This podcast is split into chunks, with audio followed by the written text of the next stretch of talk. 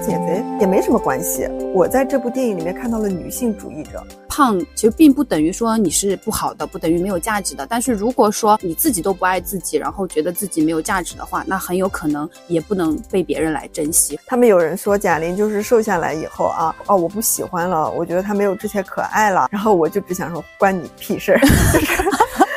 你不要想着这几个月能够减下来，后面就不管了。有些人会在非断食期间吃的比平常更多。爆火的一个药物司美格鲁肽，胃肠道副作用都很很有利于减肥，恶心、呕吐、没胃口。不太会一上来我就推荐这种生酮的这个减重方法。虽然说它速度真的是很快，没信心了，减不下去了。平台其实在救我们的命呀！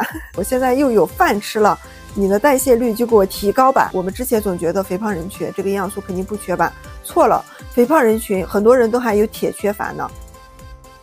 Hello，大家好，欢迎来到食欲，我是阿俏，我是蕾蕾，这是一档专注于营养健康的播客。今天我们要聊的话题是关于减肥，因为最近贾玲的电影《热辣滚烫》就讨论度还是非常高的嘛。然后我们本来是想等着她的那个减肥的纪录片，嗯，一起讲。然后，但是实在等不了了，所以我们今天主要是聊聊电影里面的一些话题，然后再另外讲一下明星暴瘦呀，包括我们减肥常见的一些呃误区啊，还有快速减肥的一些方法，以及呃我们在减肥的过程中可能会需要补充的一些营养素，嗯，这样子。嗯，这部电影阿俏你是不是看的很早？春节的时候就看了？呃，对，应该是大年初一。中午十二点还是一点那场吧，就赶紧去看了，因为我就是本身就很期待嘛。嗯，我本来以为这是一部讲减肥啊或者暴瘦的这样一部电影嘛，我想着跟我的专业也非常有关系，我就很想看一下，因为这样子的话之后可能讨论起来方便一点。但是我发现这部电影其实跟减肥也没什么关系，对，甚至跟拳击都没有太大的关系。其实看到最后的话。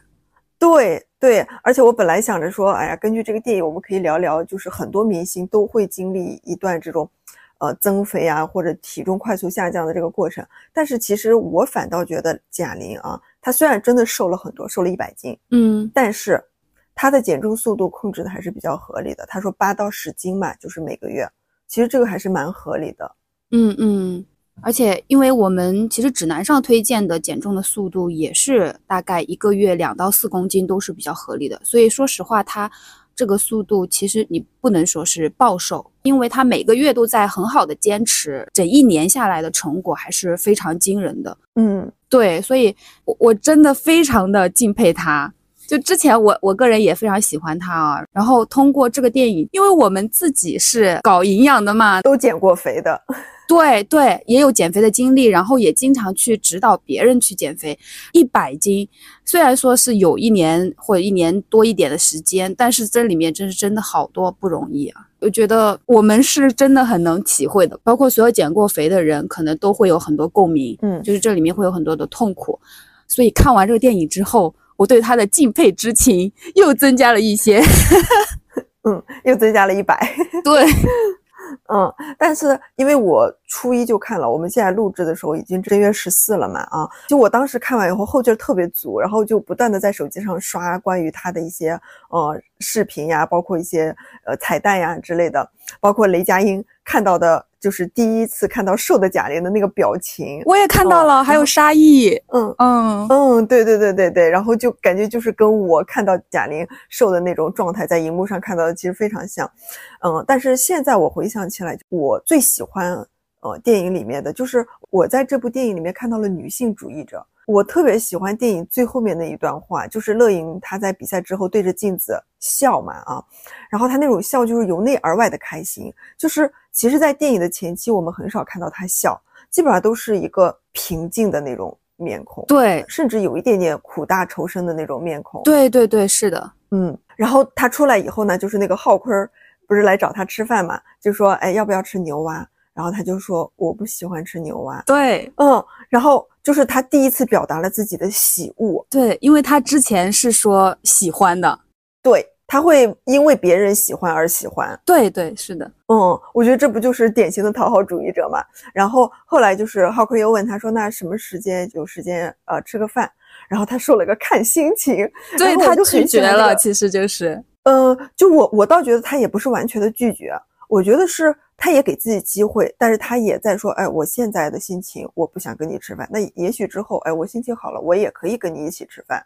对，就是有一种无所谓的那种，就看自己，而不是说你叫我出来我就出来。哎，对的，是的，就是相当于是随心所欲，他按照自己的内心的想法然后去做，而不是只是以别人为中心。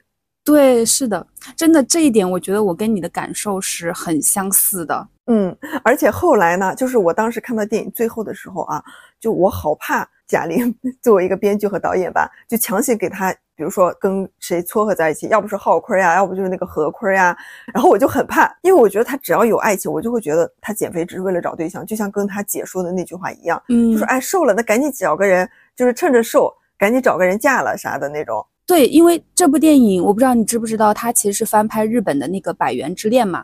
嗯，是的。当然，原版的电影我没看嘛，但是我有看到网络上的一些讨论，据说是在一起了。对对，是的，我真的也很怕当时写成这种呃看似很圆满的这个结局，但是还好不是。我觉得贾玲的这个处理才叫是真正的圆满。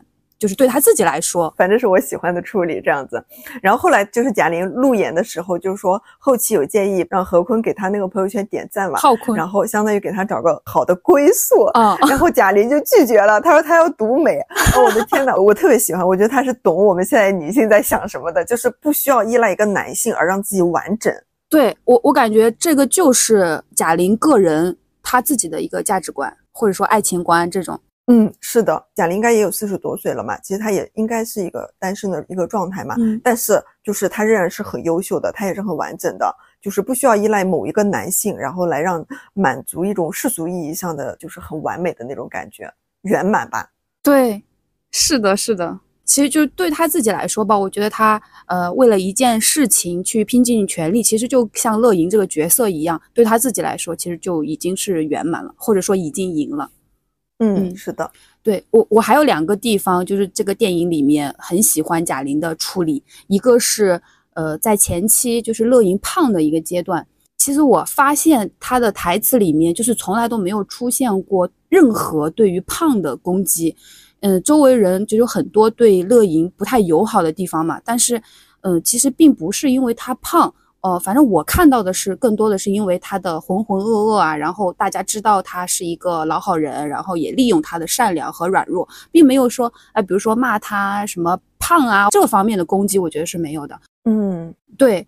这个地方我觉得比很多电影，尤其是那种男性导演的电影啊，里面有很多对于女性身材的一些评判啊，就是攻击。对对对对，我觉得比这些要好很多很多。嗯，等于它传递出来的就是说，胖其实并不等于说你是不好的，不等于没有价值的。但是如果说，呃，你像之前的乐莹一样，就是你你你自己都不爱自己，然后觉得自己没有价值的话，那很有可能也不能被别人来珍惜，或者甚至被别人利用。对。嗯，就这个我也很喜欢。然后第二个就是乐莹瘦下来之后，相当于其实我觉得是这整部电影的一个转折点，就是他跟他爸爸见面吃饭的时候，然后问他爸爸说，呃，如果你有两个苹果，一个大的和一个小的，朋友找你要的话，你会给哪个呢？呃，他爸爸说，如果朋友要的话，那我会给大的嘛。然后乐莹就说，如果是以前的他，他两个。都会给他朋友，嗯，然后他爸爸还说，那我们乐莹肯定是朋友很多嘛，嗯，但是乐莹说的是，就这个话我印象非常深刻。他说，呃，是因为朋友都以为他并不爱吃苹果，嗯，但是现在他不会再那样子了，他给不给的话要看他自己的心情，就像结尾那个浩坤约他，他说看心情一样，这个态度，嗯。这一段我也挺有感触的，就我觉得他在前期很多都表现的没有那么爱自己的那个状态啊，对。就像你说的，就是很多人啊，他们会给朋友买很贵的礼物，但是不会给自己买。就是他们愿意给家人或者朋友来花钱，但是不愿意给自己花钱。是的，嗯。然后这时候的话，别人就会觉得他反正自己都觉得自己不配，或者不值得，或者舍不得。那我作为朋友或者周围的人，可能就不会那么在意他。对，所以这个地方我真的是觉得乐莹她不只是瘦了。呃，也不只是单纯的，就是说肌肉增加了，身体变强了，而是他就是自己的内心，他的内核真的变强了。所以，我我我是觉得他那个时候在发光。嗯，是的，是的，是的，我也觉得。我现在看贾玲，感觉她也是在发光的状态。哎，他们有人说贾玲就是瘦下来以后啊，就有些人说哦，我不喜欢了，我觉得她没有之前可爱了，啊，或者说他的喜剧生涯就到此结束了什么之，然后我就只想说关你屁事儿，就是就我就会觉得就是就是真的不重要哎，哎，是的，他到底有没有你喜不喜欢就真的不重要哎，然后他的喜剧生涯到此结束了又怎么样？他过去二十多年十几年，他的喜剧生涯是中国女性应该是。女性喜剧演员里面基本上是 top 十吧，因为我不敢说，比如说 top 一二呀这样子嘛啊，嗯，但是肯定是属于顶顶流的这个级别的。是的，是的，嗯嗯，我并不觉得说他，比如说什么什么终结了，就我觉得他只会有更多的可能性。说实话，对，是的，就是说他原来其实靠他的这个喜剧包袱啊，说实话，我我觉得可以养活自己好久的，养到退休都不成问题的，而且也也有钱赚。是的。但是他自己会有这样子大的突破吗？嗯，总之我感觉我也很为他开心。嗯，是的。那我们根据贾玲这个打引号的这个暴瘦一百斤啊，然后我们来聊一下，就是明星为什么这个群体这么容易的有这种体重的忽增忽减？有一些是为了角色，就比如说我特别喜欢的一个印度电影，就阿米尔汗，就是那个。三傻大闹宝莱坞的那个很有名的那个演员，嗯，对他当时就是为了演那个摔跤吧爸爸这个角色，然后他演三个年龄段，好像是少年、青年还有老年嘛，哇，他就先增重了六十斤，然后又减了六十斤。哦，这部电影我当时没看，哦，这部电影我也很喜欢。因为我觉得印度的电影很多都很好看，我觉得，而且印度的电影很多都会讲女性呀，就会讲他们那个社会阶层存在的一些不公平的现象。就这部电影，我这边就不剧透了，但是我觉得特别特别好看，推荐给你。嗯，有空我去看一下。嗯，那它其实六十斤的话，我觉得其实也幅度也还算蛮大了。嗯，其实是比较大的。他本身是一个练肌肉的嘛，啊，本身身材其实也挺好的。然后他是为什么让自己先增重六十斤？就他先演他老年那个角色，因为再演他青年的这个角色，这样的话他会有动力减下去。哦，就如果他先演青年那个角色，然后再增重六十斤，再演老年那个角色的话，他可能就瘦不回去了。还挺机智的。嗯，是的，所以，嗯，确实，明星他们就是动力其实也很强大，可能真的是角色的逼迫，嗯，包括他们有很专业的人的指导，对吧？嗯，其实我觉得贾玲还有阿米尔汗他们的这个减肥啊，都是伴随着嗯比较好的锻炼的。贾玲就不用说了，阿米尔汗他本身就是。经常健身的一个人，嗯，然后他也是减六十斤，其实是维持一个比较低的体脂率的。但是我看就是我有些明星他们减肥真的就是极低热量，就比如说秦昊，秦昊因为出演那个电影，不是也演了一个比较油腻的一个东北大叔嘛，后来就是等他再出镜的时候就已经很瘦了。然后伊能静就跟大家分享了一下他的减肥方法，就第一天豆浆豆浆豆浆，第二天什么玉米棒。第三天就是各种水果，第四天一个鸡蛋水煮虾，第五天西兰花菠菜，然后再继续，就反反复复。哦，我我看了，我就感觉只能说是明星吧。但伊能静自己也说了啊，就是说这个瘦身方法很辛苦，有时候会腿发软，嗯，所以不推荐一般人。我我觉得这个减肥方法其实是，呃，一般人我是强烈不推荐的。我觉得这个就是对身体的伤害实在太大了。对，其实。其实，如果说你去看它的食物的种类，你从一整周的角度来看的话，它确实也也还能算说，哎，主食也有，然后蛋白也有，然后蔬菜也有。但是的话，它主要是就伊能静的这个发文里面没有具体的介绍它到底吃多少量。那么它瘦成那个样子的话，它这个量绝对是非常非常少的，并不是说一个均衡的一个状态。是的，所以我觉得大家真的是要慎重看待明星的这种减肥的方式。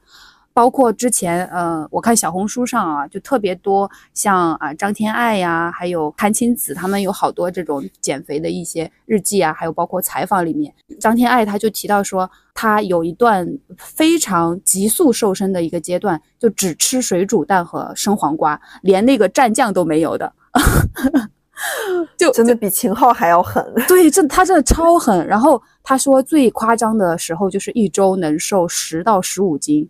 一周哦，你想想，这个真的太夸张了。嗯嗯，确实，对。然后像阚清子的话，因为我有关注她的那个小红书嘛，因为她有时候唠嗑还挺搞笑的。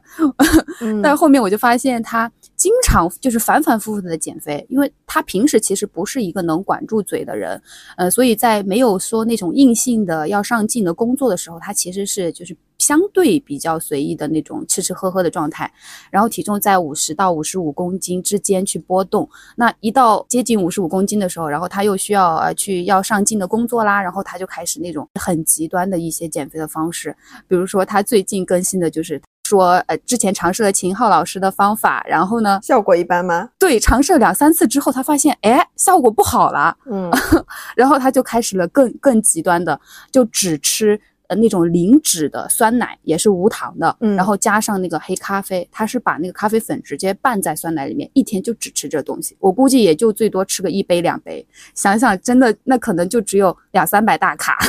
就五百大卡以下，绝对是对，就基本上感觉都没吃啥东西。是的，哦，真的非常震惊。包括我不知道你有没有看最近的那个热搜，马马思纯哦，对他特别开心，说啊，我三天瘦了六斤，哈哈哈哈，发的那个微博，我看了一下他的方式，就是前两天每餐就吃两个鸡蛋。就还不包括早饭，他就是中饭和晚饭两顿，呃，就相当于一天四个鸡蛋。然后第三天呢，吃了一段玉米，然后一块小牛排。看上去的话，其实他们的方法基本上都是极低能量的，特别特别低，可能五百大卡都不到。有些不管说是为了角色上镜啊，或者怎么样，他们这种方式的话还是非常非常极端的。就是对于我们普通人的话，其实参考价值不是很大，因为太容易反弹了。对对。而且我们只是看到了说，哎，他们就是短时间内说了多少多少斤，但是你我们没有办法说真的了解他背后，比如说一些痛苦的经历，或者说他的身心受到了什么样的负面的影响，其实是不太知道的。嗯，而且马思纯不是也经常有抑郁吗？嗯，就是其实这种嗯快速的减肥，我不是说嗯一般的减肥啊，就比较科学的减肥，其实是不利于他的情绪管理的。因为我们快速减肥，其中有一个危害就是情绪波动、烦躁、抑郁。嗯，是的，哦，就是很多人都说，其实我们一般人，即便是科学的减肥啊，他也是在他现有的这个生活方式比较舒适的生活方式基础上，然后进行一些改变嘛。啊，其实这个过程中本身就是不快乐的。对对，所以有一些本身就，比如说工作压力特别大的一些高压人群，他减肥的话，很多情况。效果不会特别好，或者说他的情绪会变，会更差。很多情况是这样。是的，而且他们减肥很多都是低碳的嘛，哎，就是碳水化合物会很低。然后碳水化合物本来就起到一个非常重要的作用，就是让我们开心。开心。嗯，是的，是的，是的。然后还有就是他们这种快速减肥，还有一个危害就是容易低血糖。然后这个低血糖其实是有时候会非常非常危险的。对。就甚至失去失去生命都是有的，我们就是不能排除，如果你周边没有人的话，然后你又多次有这样子的情况，有可能会造成脑损伤。嗯，对对对，是的。然后其实还有像包括脱发呀、月经紊乱呀等等这些，其实也是快速减肥的一个副作用。我们在门诊上也经常看到有一些。哦，真的，一个月瘦个二三十斤，或者说在短期内瘦到那种就神经性厌食的这种女孩，那很多都会有，比如脱发、月经紊乱的问题，就或直接闭经的。对，就是我曾经减肥比较夸张的时候，也是有脱发很明显，然后就会感觉自己的记忆力很下降了。嗯，就平常觉得自己记忆力贼好，那段时间就会觉得记忆力完全不行。然后月经的话就更不用说了，就是三个月、六个月不来的情况。哦，就是在我身上其实是有的，在我的患者身上也非常多。进食障碍就更不用说了，就是对，呃，因为我们之前也做过两期关于进食障碍的播客嘛，然后我最近又接手了好几例这样子的进食障碍的小朋友，真的瘦得很夸张。其中有一个小朋友，他会有一个习惯，就是很容易抠自己的头，然后会把自己的头抠到斑秃。天呐，是因为很烦躁吗？对，就是其实很多都是情绪的问题，嗯，然后包括因为进食障碍休学的。其实都非常多，对对，所以大家不要轻视快速减肥带来的一些安全隐患。所以大家记住，比较安全的一个减重的速度，就是如果是你有达到肥胖或者超重的标准，一周最多瘦两斤，就我们算下来嘛，对吧？一个月是八斤左右这样子，嗯，一周最多瘦两斤。但是如果你是本身就是一个嗯体重正常的人，你只是想追求一个更苗条的身材，那这个速度你可能需要更慢一点。是的，是的。当然，就是我个人其实之前嘛，不太能接受有一些患者他有一些急速减重的一些需求，但是后来我自己也调整了一下，嗯，我觉得还是可以尊重有些人，因为每个人就是会有不同的需求嘛。比如有些人他要马上要结婚，那么他想在婚礼上穿漂亮的裙子，他想稍微短期内多瘦一点，嗯，我觉得有些需求也是值得被尊重的。我会跟他交代说，快速减肥可能会造成的一些负面的影响，就包括我们前面提到的这一系列。如果他自己确定他能够承受，他一定要用的话，那我也会给他一个适合他目前的这个体重的一个相应的方案。嗯，就是我可能。现在不会说全盘的去否定他们的这种需求了，但是前提一定是大家要了解到它有一系列的危害存在的。嗯，就是危险是需要充分告知的，然后具体你怎么选择，我们都尊重。对对对。然后如果你就是想要一个比较瘦的一个状态，就是想很瘦很瘦，已经达到营养不良的标准了，嗯，你仍然想要这样的一个状态，那我们其实更需要关注你在减肥的过程中需要关注的一些营养问题。对对对，是的。嗯，就比如说像前面那个，呃，阚清子还有那个张天爱他们那个，呃，减肥就是很容易有蛋白质摄入不足。然后其实，呃，我觉得大家说的减重或者减肥，很多人其实想说的是减脂、减脂肪。对对，我们更希望是减脂肪，可是偏偏很多人是盯着体重的数字来看的。是的，然后如果通过那种那种方式来减肥的话，你可能很可能会有蛋白质摄入不足的风险。嗯，然后如果蛋白质摄入不足的话，那你就是很多时候你其实就是减的是肌肉，而不是脂肪。当然脂肪也会有有下降呀，这样子。但是其实我们比较理想的这个减肥方式是，呃，把脂肪呀、这种肥肉呀都给去掉，然后呢，可以让我们的肌肉力量能够更强一点，就是让你的体型看起来更好看一点。是的，是的，嗯，所以大家减肥的时候，就是千万不要不吃荤菜。就是我们可以把荤菜设定到一个量，但是一定要保证高蛋白的饮食摄入，让减肥能够更顺利，然后也可以避免肌肉流失。因为其实如果说你这个肌肉损失的到一定程度，对你的基础代谢其实是一个很大的损伤，你后面只会越来越难减。嗯，我记得前年有一篇推文挺火的，就是你趁着年轻多长点肉吧。他就是说，现在很多年轻人肌肉量是非常不足的。然后，其实我们在三十岁或者三十五岁以后，肌肉合成会越来越困难。嗯，所以要趁着年轻，多让我们长一些肌肉。可能现在年轻人真的太不爱动了，天天坐着。嗯，所以大家一定要重视蛋白质摄入的问题。那其实还有就是，包括复合维生素啊，这些好多人也会有疑问，说那减肥的时候到底要不要补充？我觉得是可以的。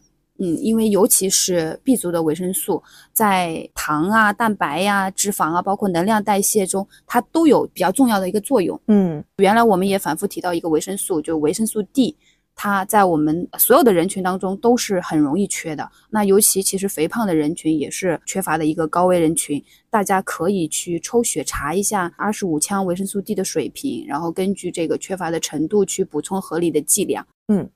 基本上就是我现在会跟我的朋友这样子推荐维生素 D，就是查都不用查，因为缺乏率太高了，尤其是女性户外活动比较少的，所以我都会建议大家就直接补吧，因为每天四百单位左右其实非常安全的，就也不存在什么中毒呀这样子的，就可以直接补上，尤其是孕期。嗯嗯。然后我们前面讲了暴瘦的一些危害，还有注意的一些营养啊，接下来跟大家分享一下暴瘦的一些方法。这些方法呢，可能有点极端。但是的话，还是要跟大家讲一下这个其中的原理。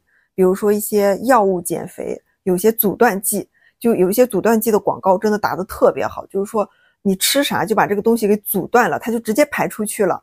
然后包括一些代餐，还有一个巨火的药物减肥就是司美格鲁肽。然后我们这几个药物跟大家分享一下吧。第一个就是白芸豆提取物，它是一个碳水。阻断剂，大概我在三年前其实是有做过一个关于白芸豆提取物的科普。当时我会觉得，哦天呐，这个东西可以让那个阻断碳水，因为很多人在减肥的过程中就是管不住碳水，他就是喜欢吃甜食。嗯，然后我就仔细研究了一下它的这个机理，然后就发现它确实是可以阻断碳水，但是它阻断的是复杂碳水化合物，就比如说像面条呀、米饭，嗯，哎，这种是可以的。但是其实很多人啊。绝大多数那种碳水的来源是来源于精制糖，比如说甜食，还有那个饮料，嗯，含糖饮料。那这时候的话，这些糖其实是精制糖，就是已经分解过的糖，白芸豆是没有任何效果的。嗯嗯，这个白芸豆提取物呢，前段时间我们有一个同事居然在喝，然后他只是说他的妹妹给他推荐的，哦，然后我就好奇问一下说是什么，他说他就给我看了一下，然后我就跟他说，而且他每次都是在饭后吃，其实这个白芸豆提取物应该是要在饭饭前吃前的，，对对对，对。他每次都是饭后吃完早饭了，然后说：“哎呀，喝吃一点这个减肥的。他是在心理安慰吗？” 对，就是你想，就是专业的医生都没有办法分辨出它的一个机理，就到底是智商税以及怎么用。所以我们一定要就是任何一个产品一定要看它的安全性、有效性以及使用方式。嗯然后，呃，白豆提取物副作用还是有的，包括胀气啊，还有便秘、腹泻好像也有的。嗯然后还有特殊人群，这种安全性一般都是不推荐的。嗯嗯有效性的话，应该还是有一点效果的。可能尤其是本身爱吃主食的人，比如说有一些北方人爱吃面条的这种人，这种人效果会比较好一点。据说是对于血脂还有血糖都会有一些帮助的。如果再加上运动的话，会更好一点的。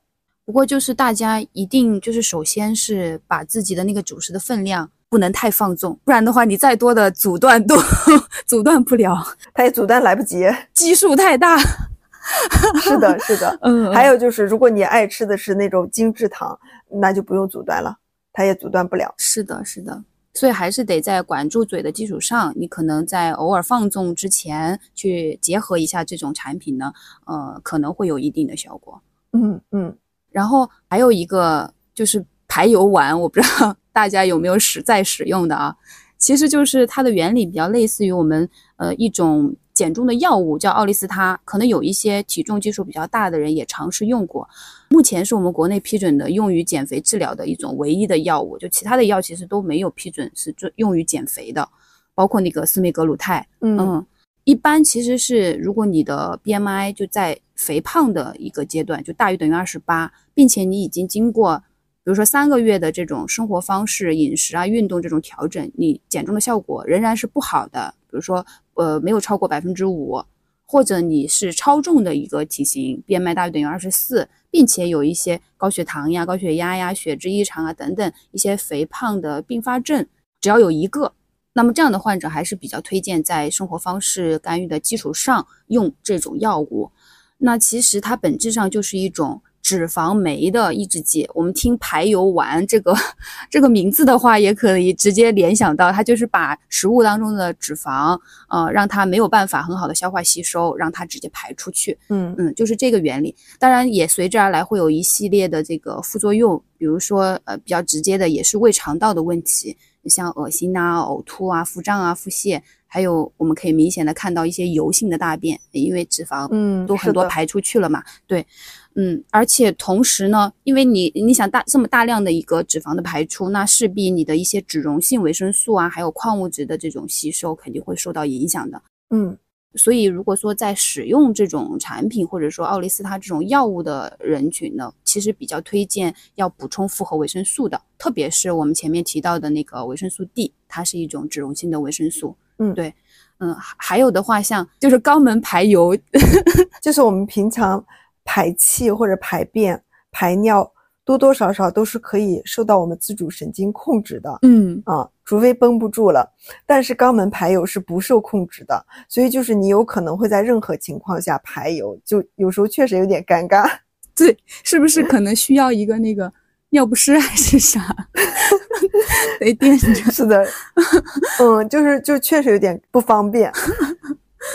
嗯，所以的话，其实我们总的来看的话，不是太鼓励啊，把这种阻断剂之类的作为一个常规的减肥手段。但是对于某一些应酬确实比较多啊，还有不可避免的一些外食的情况，也可以在指导之下，适当的去使用一些这类的产品。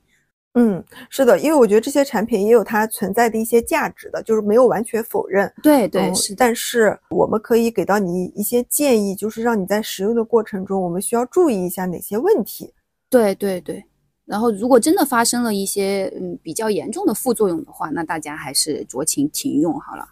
嗯，是的。然后接下来就是一个一个爆火的一个药物，就司美格鲁肽。其实最早的话就是跟相当于是司美格鲁肽的一个呃兄弟产品吧，就是利拉鲁肽。嗯，它们两个作用方式其实都是有点像的，都是以高血糖素肽呃一就是 GLP-1 的受体激动剂，嗯，它能够促进胰岛素的分泌，降低血糖。但是它们俩的分子结构还有作用机制是有有所不同的，这个就具体不赘述了。但是造成的结果呢，就是司美格鲁肽呢，它可以发挥的作用更长。然后利拉鲁肽是比较短的，嗯呃，所以利拉鲁肽的话需要每天都要注射，司美格鲁肽的话一周一次就好了。所以为什么司美格鲁肽这么爆火？就是它呃看起来比较方便。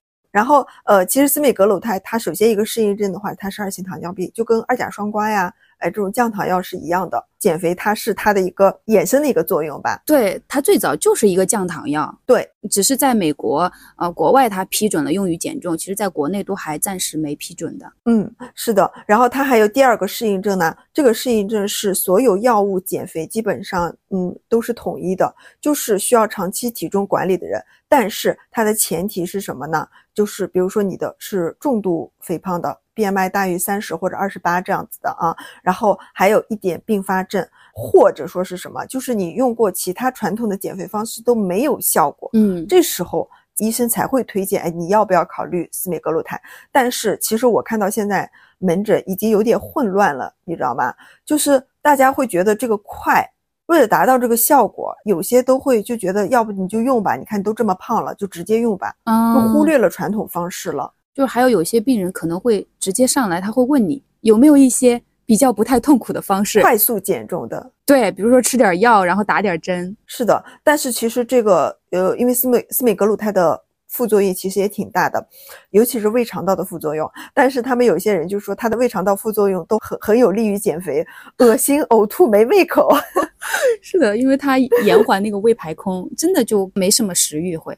嗯，对的，我之前有一个嗯朋友，他说嗯，因为这个副作用是可以累积的嘛，就他大概一个月的时之前都能够接受，他他差不多一个月瘦了有十斤左右。嗯，嗯，有一个男的，呃，他是一个月瘦了二十斤，就打司美格鲁肽这样子。哇，嗯，他没控制饮食吗？哦，对，反正也没食欲。对，是的，但是他就跟我说，他一个月以后就不行了，就是呃那种副作用太明显了，他就是早上起来什么都东西都没吃就开始恶心了，已经影响到他的一些日常生活了，所以他就停掉了。嗯，然后，哎，很多人停掉以后其实都反弹的。是的，是的。其实它除了这种消化道的副作用，还有可能会诱发像急性胰腺炎啊、急性的肾损伤，这些是相对更加严重的。包括它的说明书上面还注明了一系列的这种禁用的人群，就是如果大家真的有在使用的话，就是大家可以去仔细看一下它的说明书。这种处方药嘛，还是建议大家一定要在医生的一个指导下去用，而且副作用要严密的去监测的。嗯，就是现在这个药有点太好买了，呃，好像京东上呀这种就都可以买到的。哦，是吗？就这些都能买了？嗯，对。哦然后还有就是有些人会，嗯，比如说通过其他途径，比如说印度呀、印度仿制药呀这种，就是现在这个药我就觉得有点缺乏监管了。哦，是我我本来还不知道这种 A P P 上就能直接买到因为京东上现在他们也可以直接开处方嘛，哦他们有些人这个我还不知道呢，因为我知道我们医院有一些同事嘛，医生啊、护士，有些人也在用，那他们嗯、可能是通过这种就是药代 在卖这种针。嗯我认识的人里面啊，也有在用的，他确实有一部分人他是有一定的效果的。我们有一个同事嘛，可能打了一个多月都没有什么太明显的作用。我有一个同事好像也效果一般，但是大部分效果都还行，嗯，反正减个十到二十斤的都有的。对对对对对，但是有还有一个问题，就是他们有很多人就是没有打那个针了以后，真的就反弹了。我不知道你的同事有没有？绝大多数，除非他饮食控制的比较好，嗯，他没有反弹的。但是很多人都是反弹了，嗯我好几个同事都是反弹了。是的，所以我反正是觉得减肥真的，也真的不是一个一劳永逸的方法。当然，你在一个基数很大的情况下，那采用这种辅助的治疗，然后同时后续去管理这个饮食啊、运动，那这种我觉得是 OK 的，是可行的一个方式。但是你如果自己就是基础的饮食和运动一点都不关注，不做任何的改善，就想光凭这个的话，其实大概率都是反弹的一个后果。嗯嗯嗯，是的。然后另外跟大家讲一个就是生酮饮食。其实生酮饮食最早它是一个治疗饮食，它是治疗小儿癫痫的，嗯就包括现在也在用在临床上的，尤其是像婴儿的一些癫痫。但是后来就发现，就是生酮，呃，因为它是控制极低的这种碳水化合物的摄入量，然后使身体进入一个生酮的状态，促进脂肪的燃烧、减肥，很多人都在用。但是成人生酮饮食真的其实有点难的，就是很多人他通过吃高质量的这个脂肪呀，然后不吃碳水啊，其实有些人都还不一定能达到真正的生酮效果。嗯，因为真正的就是你要想看你的生酮效果的话，你要监测血酮。然后我曾经会给一些癫痫的呃儿童，然后做那个生酮的食谱，做的这个过程我就非常痛苦，因为真的很不符合我平常做食谱的那个思路那个要求。嗯对，就是那个思路，就是碳水基本上是没有，就可以忽略不计的那种，然后不断的放高油高脂的这种食物。对它这个碳水的比例很低很低，甚至能达到百分之四这么低。嗯，是的，就现在生酮也有很多的方法嘛，就是传统的生酮的比例，呃，可能是脂肪比碳水化合物加蛋白质是四比一，有的是二比一。嗯，然后现在他们也会有一些改良的那种生酮方法，就是相相对没有那么的极端，可能碳水在百分之二十以内。嗯，碳水仍然很低，但是它会加入，比如说一些容易生酮的脂肪，比如说中链脂肪，就是椰子油的那种。嗯嗯，但是生酮饮食的话，有些人确实是可以达到一个减重效果，但是它的安全性其实没有那么高，其实不作为一个减肥首选的一个方法吧。对对对，而且我们目前的指南其实也提到了它的长期的安全性，其实这种研究都是欠缺的嘛，所以大家使用之前也需要慎重的去咨询，要充分的评估你目前的一个身体的状态，尤其是如果决定使用的话，在这个过程中也要注意监测，像血酮体呀，还有肝肾功能，还有你的体成分的变化、血脂水平。因为其实有研究是发现，生酮饮食它会导致低密度脂蛋白胆固醇的水平升高的，嗯。还有尿酸水平很高，甚至是已经诊断有痛风的这种人，其实也不太推荐生酮饮食的，因为太多的这个酮体的产生，它就会抑制这个尿酸的排泄，嗯有可能会重新诱发你这个痛风的发作的。嗯我其实自己也是在门诊上不太会一上来我就推荐这种生酮的这个减重的方法，虽然说它速度真的是很快的啊，嗯，我一般还是会根据个体的这个身体的情况啊、饮食的习惯啊，去综合的评估以后再选择最适合他们的一种方法。呃，如果有些人他确实原来就自己反复的尝试过很多种减肥方案，然后效果都不太好的。呃，那这种方式我觉得也是可以提供给他们一个选择，短期的可以尝试。嗯，是的。然后，嗯，就说了那些我们不推荐的方式，再讲一下，就是我们相对来说比较推荐的一些方法吧。呃，我们大概推荐有个三种吧。呃，我们给每一种推荐的方法，然后做两个打分，一个是营养打分，一个是难度系数打分。然后满分是五分这样子。营养打分的话，就是看他呃这种减肥方式缺营养的风险会不会比较高呀？总体来说营养会不会均衡？然后难度系数主要考虑是执行程度。嗯，我先推荐第一个，就是应该来说是一个首选的减肥方法，就是嗯限制能量平衡膳食，或者是极低限制能量平衡膳食。然后我这个营养打分的话是四分，因为总体来说是比较平衡的。然后难度系数的话是三分，呃，因为减肥本身就是一个比较困难的事情，基本上我们的打分没有两分以下的。嗯对，嗯，所以第一个就是三分，所以应该还是不错的。它是怎么样的减肥方法呢？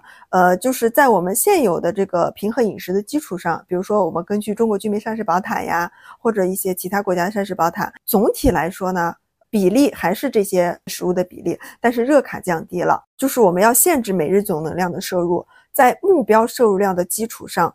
可以每天减少五百到八百卡，因为有些肥胖的人他可能吃的会特别多，他可能一千、三千卡甚至四千卡都吃的。嗯那如果你一下子降到比如说一千卡，那对他来说这个打击太大了。那我们比如说有些人他吃三千五百卡，我可以先减个五百卡，减个三千卡，嗯，然后再慢慢减到两千五这样子的话，如果这些人本身吃的还行，一千八、两千这样子啊，那我们可以给他提供呃一千到一千五百卡，通常会在一千两百卡左右。嗯嗯，男性的话可能是稍微高一点，一千二到一千四；女性的话是一千到一千二。然后这个是属于限制能量平衡膳食。如果是极低限制能量平衡膳食的话，就会在这个热卡的基础上再低一点，八百卡。所以八百卡是一个最基本的。嗯，其实八百也已经是还挺低的了，就对我们正常的这个 饮食来讲的话。嗯，是的，是的，所以它的能量能量是一个这个饮食的一个特点。然后另外就是营养均衡，就是它仍然是按照碳水、脂肪、蛋白质是正常的这个比例在给的。也就是说量可以少，但是该有的营养咱必须得有。对，所以就是吃的稍微少一些，但是呢吃的还不错，吃的少又吃的好。对，而且啥也都得吃，就是我们正常的呃蔬菜、水果、主食、肉啥都得吃。是的，其实大家可以尝试一下，就是在日常的饮食的基础上，比如说吃个七八分饱的那种感觉，或者说六七成饱的这种感觉。对，或者成比例减少一下。对对对对对。然后我给大家介绍第二种的减肥方式是高蛋白的饮食，那它的营养打分呢，我也给了四分，所以整体还不错的。那难度系数呢是两分，就是还是比较容易的。对，相对来说，它这种执行度还是比较高的。嗯，我们正常的这个饮食的话，蛋白质能量占比的话，大概是百分之十到百分之五，最多不太会超过百分之二十。但是高蛋白的饮食呢，它就是把蛋白的这个比例提高，要超过二十，或者呢是每公斤体重一点五克的一个量。那因为我们正常的话是零点八到一克，嗯，就每公斤体重零点八到一点二克左右这样子。嗯，不过高蛋白呢也不太会说超过它的比例超过百分之三十，或者说每公斤体重超过两克啊，就大多数情况下不太会超过这个上限。嗯，高蛋白方案减肥的效果还是挺不错的。那第一个呢，是因为我们人体它吃高蛋白食物的时候，其实本身就会需要消耗比较多的一个能量。就是我们说的食物的热效应，对。然后第二个就是我们在减肥的时候，我们前面有提到，你的肌肉是有流失的风险的。那么通过增加这种蛋白质的比例，可以预防这种肌肉的流失，达到减脂但是呢不减肉的一个状态。嗯，是的，对。还有一个其实挺重要的一个原因，就高蛋白的食物往往它提供的饱腹感是比较强的。可以延缓我们这个胃排空的一个时间，所以也可以一定程度上避免一些低血糖的发生啊，而且也可以预防一些暴饮暴食，因为我们没有那么容易饥饿。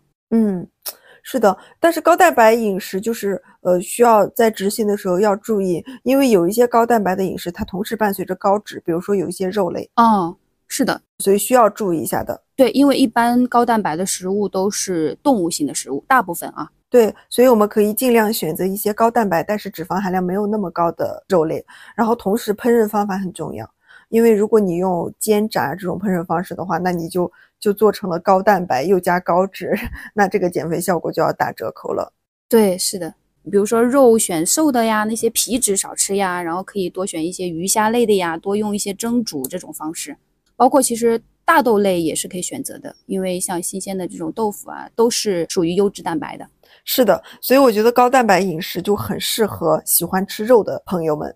对，嗯，而且其实也很适合那种大基数人群，它的其实依从性还有它体重的整个的维持的效果，其实都还可以的。嗯嗯，是的。然后第三个的话就是轻断食，也叫间歇性进食。呃，这个其实贾玲也用到了这个方法。哦，对，但是她那个纪录片还没出来。轻断食方法有很多种，比如说隔日进食。就是你今天吃，明天不吃，或者明天吃少一点，今天再吃，明天再不少吃少一点这样子。然后还有就是五加二，嗯，就是一周有五天是正常饮食，然后两天是吃的很少。这两天可以不连续，就可以连续，也可以不连续。我会更推荐不连续，不然两天太难熬了。对，太难了，因为他这两天只吃你正常的需要量的四分之一。对，是的，想想真的没多少东西。女生就是五百大卡左右，男生也才六百大卡左右。对，这是吃了个啥呀？嗯，是的，就太太少了。然后还有一个就是十六加八，据说贾玲用的是这个方法，就是十六加八。十六加八的意思是说，你一天二十四个小时，有十六个小时是不吃东西的，只能喝水。那也就是说，你得在八个小时之内。把你的一天的饭就得吃完，嗯嗯，然后这种情况下啊，一般啊，如果按照正常的饮食来的话，你只能吃两顿，那如果吃三顿的话，那你的这个可能量可能就会比平常肯定要少一点嘛。对对，嗯，所以就可以达到一个效果。然后就轻断食的这种方法啊，它的营养打分的话是三分，但是你可以在营养师的指导下可以做到四分的，因为我们需要保证断食的那个营养。因为平常的话，这五天都是没关系的嘛。是的。然后难度系数的话，我打了一个四分，因为我觉得这个断食还是有时候还是有点难熬的。当然，每一个断食的方法可能又会有点差别。呃，对对。而且对于不同的人，他的适应情况不一样，他其实你感觉到的这个难度可能也会差别比较大。嗯，是的，然后嗯，断食的话，对包括改善血糖和血脂的效果都还是可以的，呃，包括对减肥的效果，很多人都反应蛮好的，呃，比如说如果我们是八个小时之内就把饭吃完了，那我们就有十六个小时的空腹时间，那这个空腹时间前四个小时可能还在消耗我们血液类的那个碳水化合物，哎，消耗的差不多了，哎，这时候呢，肝糖原呀、肌糖原都开始给我们供能了，哎，同时脂肪也开始供能了，所以就可以起到一个很好的减脂的作用。我现在就是因为我在管儿童的肥胖嘛，啊，儿童十六加八太难了，因为他们晚上还要晚自习啊之类的，嗯，然后我现在儿童让他们推荐十二加十二，就是让他们晚饭之后就不吃东西了，一直到第二天早上。哦，是的，其实这就有一点是改良版的限时进食。嗯，对。效果肯定会稍微差一点的，但是毕竟小孩子嘛，我们的减重的需求相对没有成人那么高。对，就你适当的限制时间，那总比说他放纵的吃夜宵这种要好很多。嗯，是的，是的。但是大家也要知道的是，轻断食它其实不是所有的人都适合的，特别是像啊孕妇啊、呃哺乳期的女性啊，还有一些贫血的患者，包括儿童、青少年，一般不太用那种极端的轻断食。而且轻断食的话，可能大家觉得有一定的难度的地方在于，断食的期间，哎，心情可能确实不太好，因为他吃的确实很少，嗯。特别是五加二，像那两天的话，四分之一的一个饮食，说实话，就是你每天目前吃的某一顿的量，相当于你那两天放在全天吃的。嗯，那过了断食之后呢，你可能在正常饮食的那几天会想要吃的更多，就是你的食欲有可能会控制不太住。那这样的话，反而可能达不太到这种减肥的效果。所以这个方案其实也非常的因人而异。有些特别适应的，那其实减肥效果也还不错的，包括限时进食，就是这种呃十六加八的一个方式。我之前看应该是鲁豫对贾玲的那个采访当中，嗯，她展示了一个餐盒，她在吃那个鸡胸肉，然后彩椒、紫甘蓝什么的，还有一点杂粮饭。他其实他的能量也是有控制的，而不是说在八小时吃的时间之内，他是各种随意的去大吃大喝。其实也不是的，他也是在限制能量的同时，他也限制。的时间，所以它这个效果还是非常好的。嗯，所以它的这个呃效果有时候会不一致，其中的一个原因是什么呢？就是有些人会在非断食期间吃的比平常更多。对，所以他就把断食期的这个减肥的效果给冲刷掉了，就把能量又给补回来了。哎，对对对。嗯嗯，所以对于有一些你如果觉得这样确实你扰乱了食欲，然后你没有办法控制能量的话，我其实更推荐可以慢慢的去尝试。你比如说五加二，你也不需要说一定要断食两天，你也可以从一天开始，那总比你每天都这样吃要强。对对，或者你断食的那一天呢，你可以不用说吃那么低的能量，你可以比如说就吃到百分之五十，不用吃到说百分之二十五那么低。嗯嗯，这个都是可以做适当的一些调节，根据自己的情况。包括十六加八，你调节到比如说十四加十，嗯啊，或者说再差的话就十二十二嘛，这样也总比吃夜宵要好。嗯，是的，而且就是轻断食的过程中啊，尤其是断食那几天，就是状态会比较差，有乏力呀，有的会甚至有失眠呀、头痛的这种情况啊。然后就像我刚才说的，就是在正常进食的时候容易暴饮暴食，没有办法控制食欲。嗯哦，如果你出现了这种情况，那就说明这种方法是绝对不适合你的。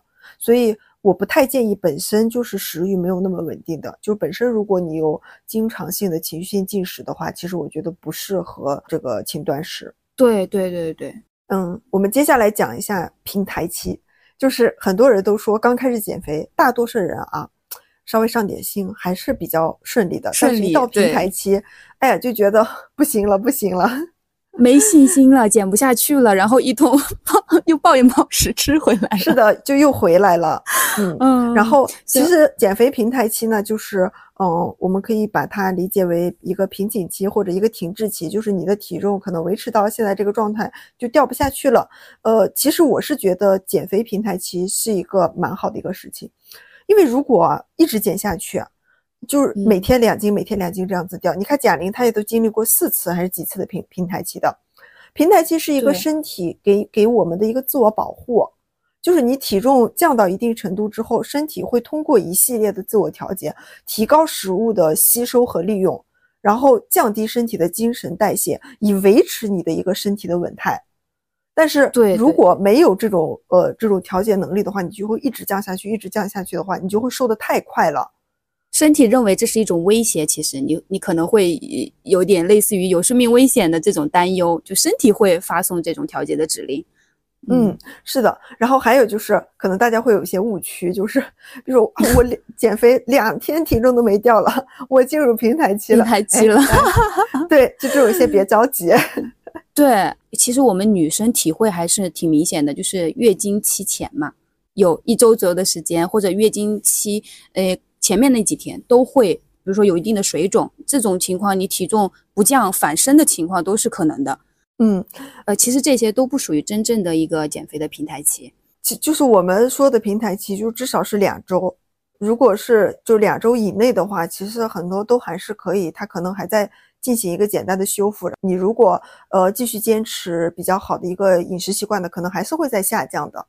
嗯，就如果说你嗯。真的已经两周以上，你的体重、包括维度、包括体脂率这种体成分的一些指标都没有任何的改变了，那你确嗯实就可能进入平台期了。是的，即便进入平台期，我们怎么办呢？首先，我们刚才说的，哎，平台期是在救我们的命呀，是 嗯，所以我们心态上一定要调好，就是先稳住，一定要稳住。如果进入平台期，我们的现在目标就是先维持。我们先就认识到平台期其实是一个非常正常的过程，就是我们要肯定我们现在已经有的减肥的，其实之前已经是减减轻了。就如果他从来都没有减轻的话，也不会说自己进入平台期了，就一直那叫平稳期了，就一直平稳的。对，而且就是减肥是一个持久战，就是我们前面为什么不推荐那些明星的减肥方法，以及包括使用药物呀，不作为一个首选的方法，就因为我觉得体重管理是一个长期的过程，它是需要伴随我们终生的一个过程。是的，嗯，你不要想着这几个月能够减下来。后面就不管了。哦，是的，嗯是的，是的，嗯所以我们不需要一昧的关注体重秤上的数字，就是很容易破坏心情的。真的就心态这方面，刚刚阿笑提到的这些观念、认识上面的一个调整是非常非常重要的，可以说是我们打破平台期的第一步吧。如果你真的嗯没有这些意识的话，你很有可能就破罐子破摔，体重又回去了。嗯呃，然后我们说到具体的打破平台期的方式的话，饮食和运动上都可以做一些调整，其实就是给身体来一点新的刺激，因为它前面已经适应太久了，你这种饮食和运动的方式，它已经完全适应了。那比如说饮食上呢，我们首先可以通过改变一些种类，因为好多人我在门诊上也观察到啊，他一减肥。他就吃那几样，比如说什么鸡胸肉、什么虾嗯啊、什么菜也就吃那几种。这其实一个是它本来食物的这个多样性就不够，太单一了。再一个，你这么长的时间身体适应之后，啊、你如果说给它换一种种类，它其实就有可能会打破这个平台期的。就多去尝试一些新的没有怎么吃过的食物，对，比如说你之前老吃鸡肉，那你可以换一换，哎，你吃吃瘦牛肉啊，嗯比如说鱼肉啊，这种都可以的。然后第二个就是可以改变一下饮食的结构。嗯、那前面我们也提到了，比如说限能量的呃饮食的方案，可能大部分人刚开始是尝试的这种。那如果在平台期的阶段，我们可以再适当的，比如说降低一点碳水的比例，然后提高一点蛋白的比例，甚至达到高蛋白的一个比例，就超过百分之二十的一个功能。啊，甚至是有一些它平台期很顽固的，我们短暂的尝试这种生酮的方案也不是不行的啊。这样的话，嗯其实你的平台期可能会打破的顺利一点。其实我之前也跟你探嗯讨过，就是我们都认为减肥是分阶段的，不是嗯说一种方案在你这一个月、两个月产生效果，它就会适用于你的终生。对对对，是的，需要不断的嗯去根据每一个阶段的情况去做调整的。尤其是在刚开始减肥的过程中，一般前一个月效果好，一个月之后我们就可能就是在前一个月的基础上可能会做一些调整。对，所以我在门诊上都会建议他们去定期的复诊。嗯，每次的不建议超过一个月。嗯这样就可以及时的去调整方案了。是的，呃，然后还有第三个方式就是可以穿插的运用一些轻断食的方式。那比如说我们。主要的是采用限能量方案的，我们可以中间一到两周，你也可以试试，比如说五加二，或者是呃限能量的同时用十六加八，就有点类似贾玲的这种，你可能会看到还不错的这个效果。当然，我们前面也提到说，像孕妇啦、儿童啊、老年人呐、糖尿病的患者，包括进食障碍的患者，你可能要呃慎重的去选择，最好不要轻易的尝试。嗯，然后还有就是网上会流传着就是欺骗餐，因为平时减肥可能是在限制，如果你吃一顿欺骗餐，一下子吃特别多，这个可能会对你减肥有帮助。嗯，我觉得这个欺骗餐分两种，是一种的话是这一顿欺骗餐就是胡吃海喝，无限制的高能量摄入，这种我是不推荐的。单纯放纵，对，单纯的放纵，只是回归到一个比你在减肥期间吃的多一点，这个我觉得是可以的，因为。它也可以让你能够开心一点嘛。那既然达到平台期了，那我们的吃的也可以稍微调整一下的，这样子的。但是你你想依赖一顿欺骗餐去提高自己的基础代谢率，告诉我的身体说我现在又有饭吃了，你的代谢率就给我提高吧，那有点小看我们的身体了。是的，我之前有看到有一些博主嘛，网上的。啊，他会说通过吃欺骗餐的方式来呃打破平台期。我看了一下，他们去吃的欺骗餐其实就是类似于像海鲜自助，就是以高蛋白的食物为主的。我理解的话，其实其实就是我们前面提到的，你可能就是增加了一些蛋白的比例，它并不是说单纯的那种呃大吃大喝、胡吃海喝的那种方式。嗯，其实我们在减肥的过程中啊，很多人是奔着一根弦的，然后如果你突然开始放纵，他很有可能就真的继续放纵下去了。其实有有不少的人就是这个欺骗餐吃着吃着吃着，可能就吃成正常的这个饮食了。嗯，是的。还有就是要注意的，就是补充微量元素和维生素。其实长期的这个饮食控制啊，很难保证每个营养素都能完全满足我们的身体需要，尤其是那些跟能量代谢有关的，比如说 B 族维生素呀。我们之前总觉得肥胖人群这个营养素肯定不缺吧？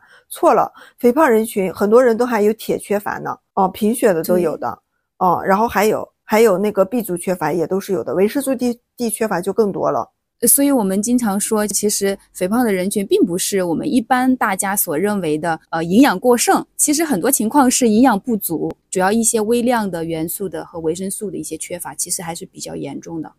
那前面其实我们提到的都是关于饮食的一些调整的方案，呃，我们也可以再来讲讲运动方面的宗旨，就是你还是给身体一些新的刺激，你玩点新的花样，比如说。啊，换换运动的类型啊，你比如说以前就一直都是在跑步的，那你可以增加一点，比如说力量的训练，其实这个是非常推荐的，就是抗阻运动，比如说健身房的一些器械呀，或者是 HIIT，也就是高强度间歇训练。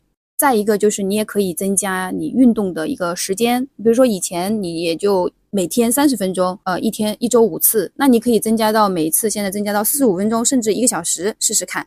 啊，或者说，呃，你提高运动的强度，之前你可能心率是在，比如说一百二，那你可以稍微提高一点到一百三左右，因为你长期的以前的那种运动，你身体老早就适应了嘛。最开始你可能跑步气喘吁吁的，到后来就是 比较稳定了，这都是一个身体适应的表现。呃，然后除了饮食和运动的调整之外，其实有一个我们非常容易忽略的一个因素，就是睡觉。嗯。当然我知道有些人可能很难啊，但是确实睡眠不足的话，你的内分泌系统会受到一定的扰乱的，然后你的食欲还有激素的一些分泌都会受到影响，所以可能好多人他晚上，比如说熬夜的这种人，他第二天其实更倾向于去选择一些高热量的食物，其实这是有很多研究证实过的，所以大家不要忽略这种睡眠的一个重要性，其实就是过劳肥。对对对对对。嗯，在这里我就是特别想跟大家介绍一位我的朋友，也是同事，他是近期有瘦了四十斤，然后我前段时间有碰到他的时候，我就感觉他整个人就像变了一个人。我当时就在大概，因为我们之前已经定下来这个选题了，我就在过年除夕。那天，因为我们俩都在上班的中午，我请他吃了一个饭，然后我们就录了一下，呃，一个很小很小的一段话，然后讲了一下他最近的呃减肥的一个心路。然后我觉得虽然没有贾玲夸张，但是呃，毕竟基数也没有贾玲大，我觉得作为普通人群其实是很有参考意义的，尤其是它里面讲的关于运动那一段，我觉得是很有价值的，对我自己来说也是很有价值的。我好迫不及待呀！我还没有听完全部，我要留着这个悬念，等我们播客上线了，一块儿听。好的，到时候我们可以一起看一下我朋友的减肥方案怎么样呀？嗯嗯嗯嗯。我那天就是前天的时候看到你，我就感觉你像瘦出来一个人一样。因因为我好久没见你了，然后我大概上中途有一次见到你，但是那时候可能是穿着白大褂，就没太能看出来。嗯。然后那天下班的时候，我看到你。我就有点震惊，我还反应了一下，嗯，是你吗？然后但是看你，但是又看了一眼，觉得就是你。然后我想问一下，你大概瘦了多少斤？瘦了四十斤。嗯，总共用了多长时间？用了将近四个月左右。四个月，也就是一个月十斤，也是比较快的，对吧？嗯，对。嗯，你最胖的时候是多少斤？最胖的时候是七十八公斤。七十八公斤，接近了。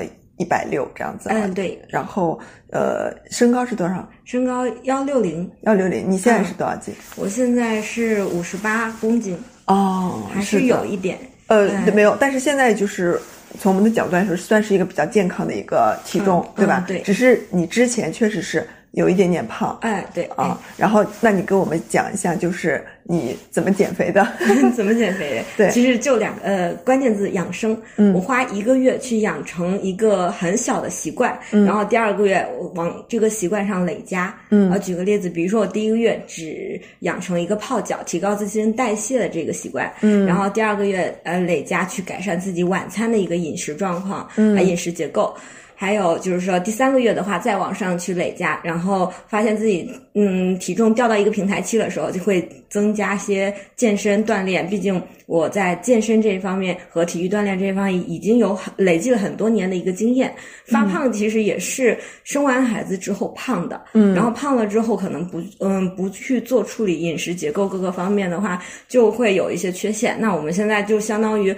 让自己变得更好，就是其实不是让自己饿着，而是让自己吃的更好一些。通过这个方面，让自己呃精神状态得到一个满足。包括我自己想要头发多一些，人变得更抗氧化、更年轻一些。嗯，哎，就是抗衰老。在这个过程中慢慢瘦下来，皮肤不是松弛的那种瘦，而是紧致的，然后也年轻化了，头发也越来越多了，嗯，就这样的状态。就是听下来，嗯嗯，就感觉真的很符合你这个养生这个词，对，又是抗衰老、抗氧化，对，抗糖，嗯嗯嗯嗯，抗糖是的。对。然后那我就问一些具体的问题啊，就比如说你第一个月，你刚才说你是泡脚嘛啊，就是从我们营养学的角度来说，就是泡脚。可能不一定能让你瘦下去，但是所以我想问一下，就是你第一个月只是改变了泡脚吗？嗯，只是增加了泡脚这个习惯吗？对，我只是想，就是泡脚的话。从呃，就是我从中医和西医来说，可以让身心愉悦。我只是让自己有一个心理和身体上的准备。哎，只是泡脚，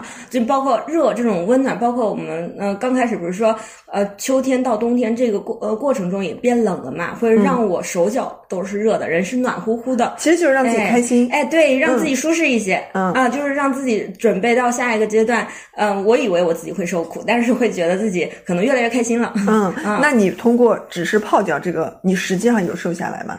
呃，实际上是有瘦下来的，因为泡脚之后我会发汗。嗯啊，发汗之后的话，我可能就是说。呃，零食会吃的很少。哦。啊，那我晚上会吃一些零食，包括加餐，呃，不不，这个叫夜宵，不是叫加餐，那现在叫加餐，那以前是叫夜宵，嗯啊，吃一些夜宵。那我通过泡脚泡脚替代了我晚上呃各种寻跟小老鼠似的寻觅零食这种行为啊，然后我就哎第一个月就开始体重我又往下减，那我觉得减的可能就是我朋友说的水是虚胖啊，把那种虚的部分减下来，那实的这部分就可能靠。后后面吃的和练的这部分，哎，去把其其他的部分消耗掉，那这是个循序渐进的过程。起码在这个过程中，我是开心的，也是非常满足的，不是说我一直在让自己受苦。嗯嗯，吃苦头的，嗯，我理解了。嗯，就是这个，其实我觉得也挺重要的。就是有很多人都觉得，就减肥是一项庞大的事业。哎，对。然后呢，就必须要意味着你要忍受好多好多的诱惑呀，这样子。对，但实际上，但实际上从你的角度来说，你第一步先让自己愉悦了。对对。啊，即便你当时处于一个胖的状态，但是你是让自己开心的。对。然后才能够走到下一步。哎，对。因为我我一直觉得，如果是非常非常痛苦的减肥方案啊，即便你瘦下来，但是之后还是会反弹的。对对。但是你这个方式是能够让自己更开心的。对。那我想的是让自己变得年轻一些，抗糖、抗衰老是我想要做的，就是说让我在同年龄段的话，就是说可能看起来更年轻一些。嗯。哎，对。不过我觉得你瘦下来确实比之前 年轻很多。对对。因为生完孩子发呃发现自己脱发。一脱脱一片，然后皱纹还有脸都是松弛，又黄，嗯，又老。嗯，就是补充一下，就是呃呃，那个晶晶，你是之前其实是就是呃，就是我们刚认识你的时候，其实你算是一个正常，然后比较健康的一个体重状态。是的。然后我们之前也有一起健身。哎，对。但是。但是生完小孩之后，你就一发不可收拾了。是是，就是说，真的带孩子会胖。嗯，对。然后我们去处理过自己的外在，因为就很忙，忙于工作，忙于适应现在有孩子这个阶段。对，没有去顾虑其他。后来体检发现身上各各方面指标异常了啊，我才开始关注到啊，要开始减肥。因为我们没有之前没有这个意识，即使有，就是想想一过。也是那一个的一个减肥的意识，嗯，那就是没有真正的行动。对，那行动的话，那对于我来说就是说，呃，完全是一个执行的人，嗯，那我这样下定决心，我就会有自己的方案，然后慢慢的走下去。嗯，好的，好的。然后，呃，你后面讲的就是第二个月、第三个月这种，我都还是挺认同的。比如说抗糖，嗯，减少精制糖的摄入，嗯，然后包括晚饭的调整。具体的晚饭你是怎么调整的？我我具体肯定要优先优先吃那个高蛋白的，比如说，呃。呃，虾，嗯，还有鸡蛋，嗯，鸡蛋的话，我我们一天至少摄入摄入一个，嗯嗯，就是包括蛋黄一起吃的，然后我再是青菜，嗯。啊，就是蔬菜和呃和优质蛋白，包括那个肉鱼肉都会去吃，但是看，呃，看主要是还是看心情，然后还有就是说养头发的吃那个五黑粉，嗯。啊，五黑的这个五谷杂粮，我可以把它。呃，我会给它搅和成糊状，然后当面条一样，就做成小面条。嗯，哎，吃吃这个，嗯，啊，那可能就会完全替代成其他的一个精致碳水。嗯，啊，嗯。嗯，这个其实也挺好的，就是就是关于这种五黑粉，就是呃，就中医上来说，其实把它作为一些就是呃有利于头发的这种营养素啊，就是呃从一样的角度上来说，它不一定呃完全就是认同，但是但是你说的这种，比如说像黑豆呀这种啊，对对，哎，它它优质蛋白，对它它不一定是说能起到一个非常特定的作用啊，但是它肯定是一个呃替代主食比较好的一个方法，嗯嗯，心理安慰也可以，嗯，是的，是的。是的，是以黑养黑，对对，以黑养黑，但是心理安慰就可以有强大的暗示。对我信这句话，你你说出来我是信的，因为你是心理咨询师，心理治疗师。对啊，好，因为你是心理治疗师，可以自我暗示、自我催眠，哎，就是这样，自己慢慢是呃，哎，是瘦了，瘦了，嗯，这样子去暗示自己。嗯，好的，好的。然后呃，你现在这个体重维持了多长时间了？呃，这个体重应该还在减，但是将近。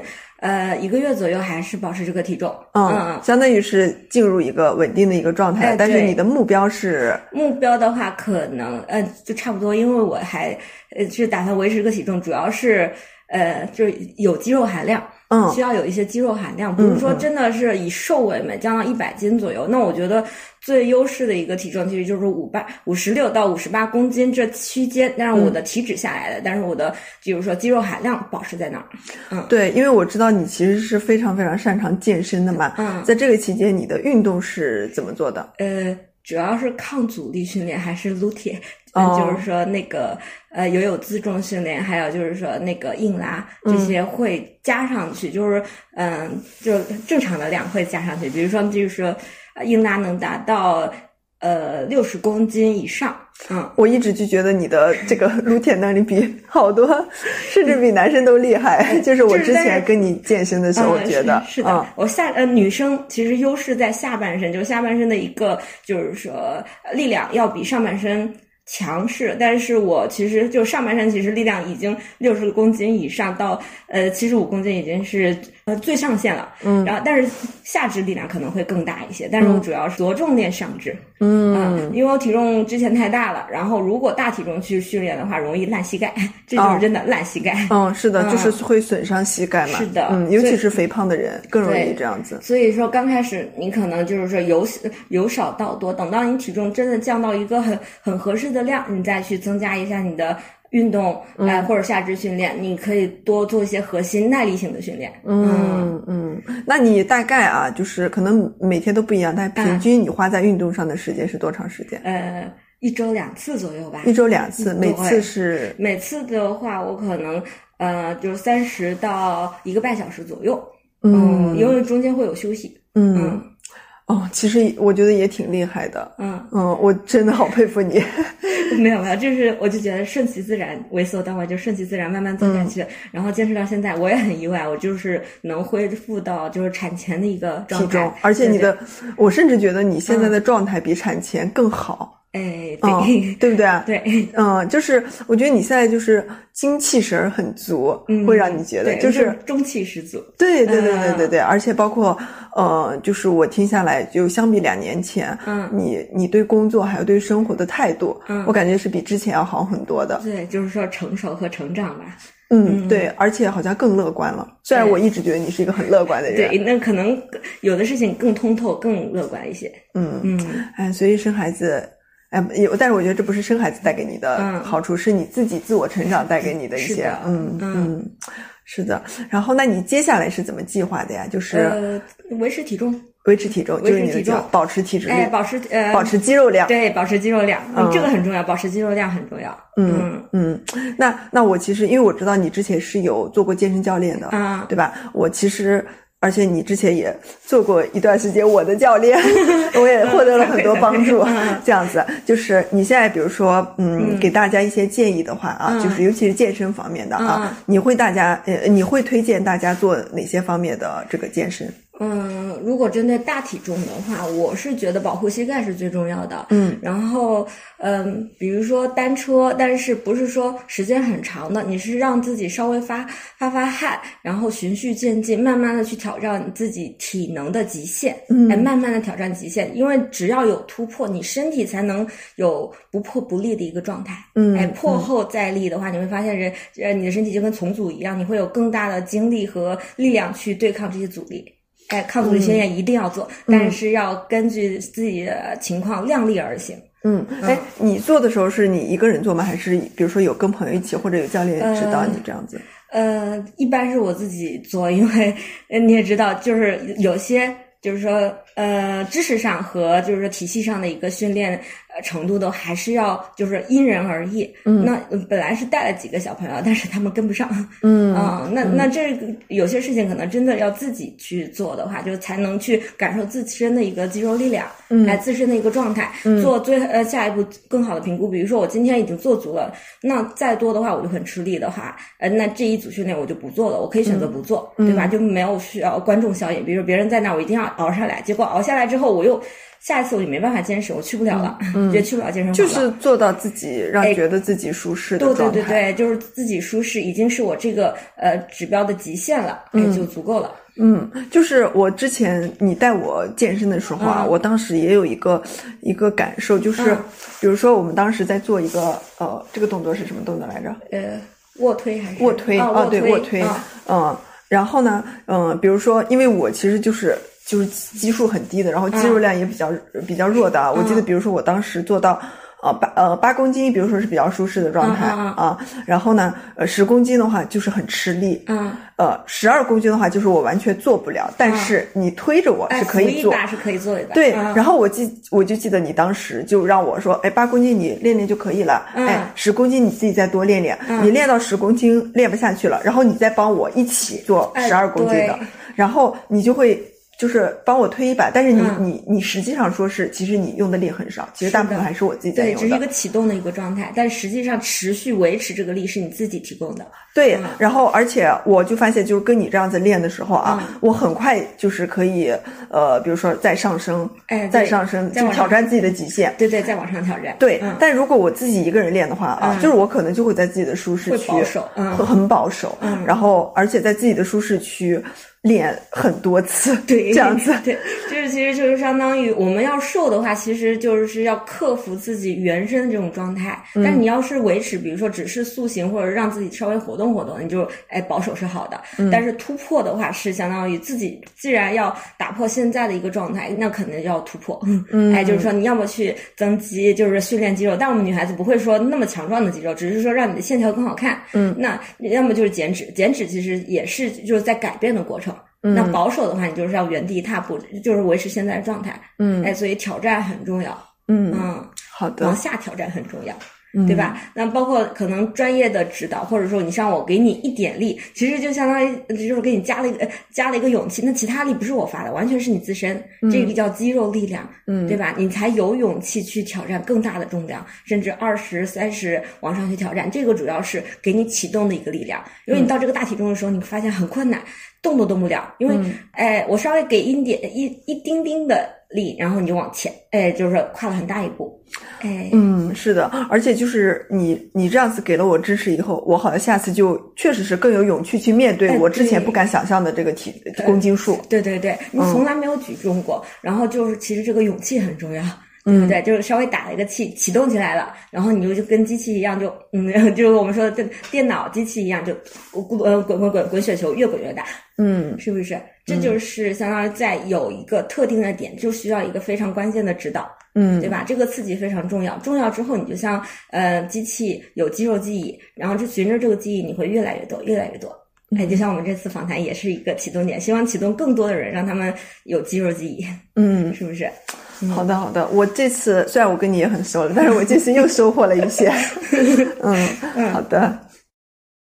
好，谢谢你的分享。然后我期待下一次再来跟你交流，比如说包括减脂，嗯，还要包括锻炼，嗯，我觉得这方面你确实是比我是要有经验的，尤其是锻炼这方面，嗯嗯，因为我觉得我这一年我其实也在嗯断断续续在锻炼，嗯，我。仍然在自己的舒适区，就没有你的督促，我一直在自己的舒适区。我包括我跳舞，嗯，然后包括偶尔会跑跑步呀，嗯，或者做一些这个最基本的这种锻炼啊，嗯，我没有一点点突破自己的这个舒适区，嗯，嗯，甚至连力量都没有任何都没有上，因为我觉得我在这方面就是很不擅长，然后我是希望有人能够指导一下我，然后没有你的指导，我就在停留原地，这样子，嗯。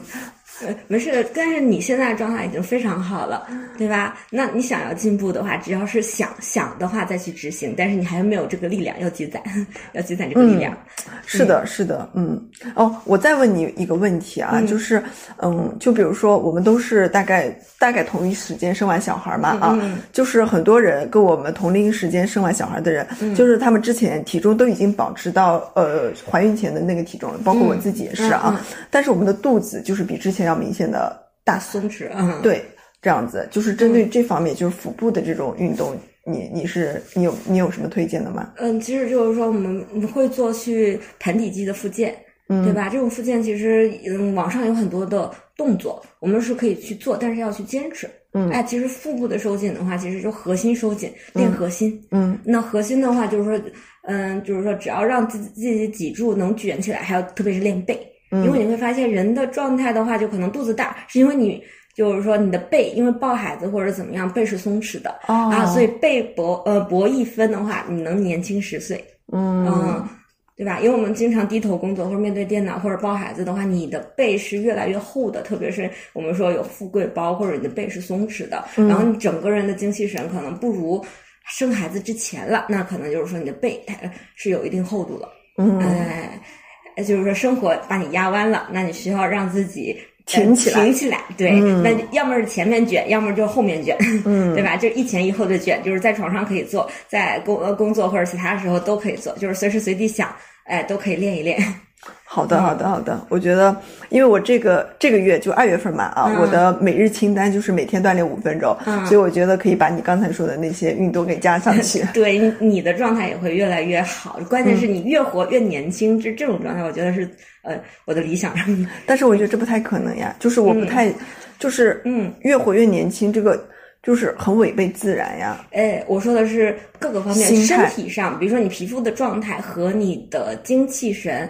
哎，越活越年轻。比如老小孩，老小孩越老的时候，你是个老小孩的话，我觉得精气神可以，但是皮肤太难了。呃，不是说违反它自然衰老，它自然可以衰老，但相对于同龄。人的话，你可能会衰老的更慢一些。我觉得这种状态就可以了。你这皮肤衰老状态是慢的。嗯，我很开心今天你跟我分享了这些。嗯嗯嗯，好的。那我们今天关于减肥的话题就聊到这儿。其实没有一种减肥方法适合所有人。希望我们都能够达到自己满意的理想的一个体重。然后如果有减重需求的，也可以找到适合自己的减肥方法。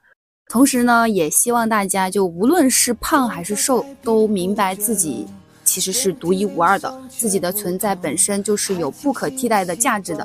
我们其实不需要等到就瘦了以后才开始去化妆啊，或者是弄发型啊，或者买漂亮衣服啊，或者去做任何什么特定的事情。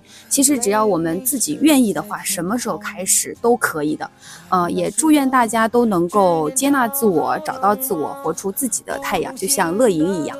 嗯，最后，如果你喜欢我们的节目，欢迎在苹果播客、小宇宙、网易云音乐、QQ 音乐、喜马拉雅订阅我们的节目《食欲》，食是食物的食，欲是疗愈的欲。也欢迎点赞、收藏和转发哦，你们的支持将会成为我们前进的无限动力。那这期就到这里啦，拜拜，拜拜。我爱我的懦弱，我爱我的笨拙，我。我